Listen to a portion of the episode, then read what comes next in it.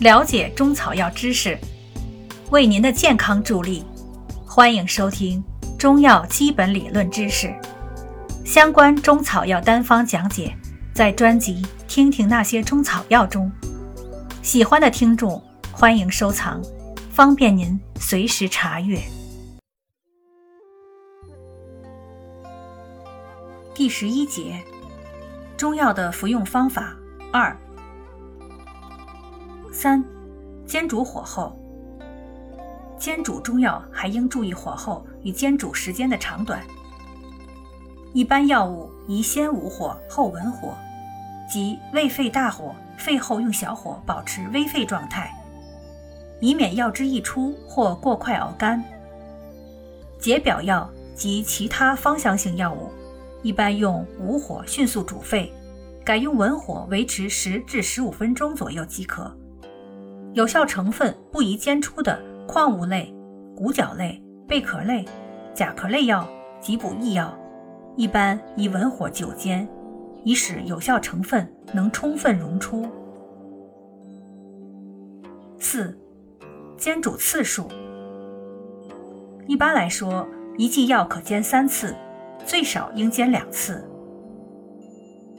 因为煎药时，药物有效成分。首先会溶解在进入药材组织的水液中，然后再扩散到药材外部的水液中。到药材内外溶液的浓度达到平衡时，因渗透压平衡，有效成分就不再溶出了。这时只有将药液滤出，重新加水煎煮，有效成分才能继续溶出。为了充分利用药材，避免浪费，一剂药。最好煎煮两次或三次。汤剂煎成后应榨渣取汁，因为一般药物赤水煎煮后都会吸附一定药液。其次，主药液中的有效成分可能被药渣再吸附，如药渣不经压榨取汁就抛弃，会造成有渣中所含有效成分所占比例会更大。榨渣取汁的意义就更大。五、特殊药物的煎煮方法。一般药物可以同时入煎，但部分药物因其性质、性能及临床用途不同，所需煎煮时间不同，有的还需做特殊处理，甚至同一药物因煎煮时间不同，其性能与临床应用也存在差异，所以。所以，煎制汤剂还应讲究入药方法。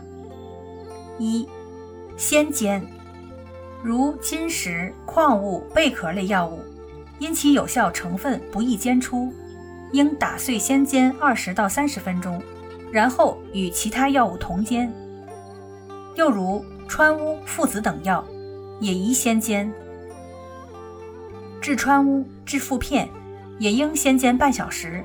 再入他药同煎，因经久煎可以降低其毒性烈性，以确保用药的安全。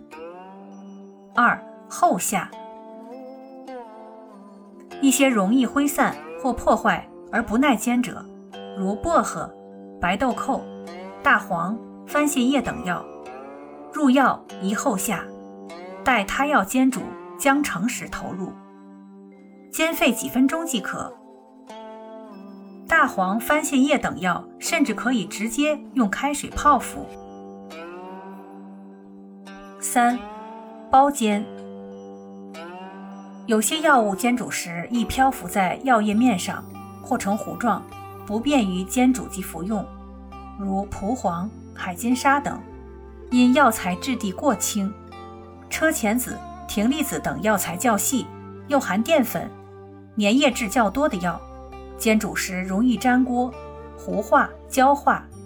辛夷、玄附花等药物有毛，对咽喉有刺激性。这几类药入药时宜用纱布包裹入煎。四、另煎。一些贵重药物，如人参等宜另煎，以免煎出的有效成分被其他药渣所吸附，影响疗效，以致造成浪费。五、阳化胶类药物，如阿胶、硅胶、鹿胶等，容易粘附于其他药渣及锅底，既浪费药材，又容易熬焦，宜另行阳化，再与其他药汁对服。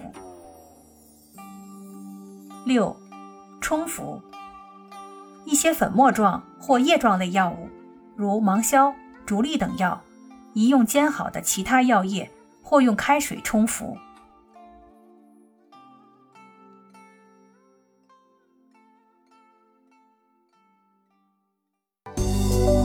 听众朋友，本集已播讲完毕，感谢您订阅专辑，下集再见。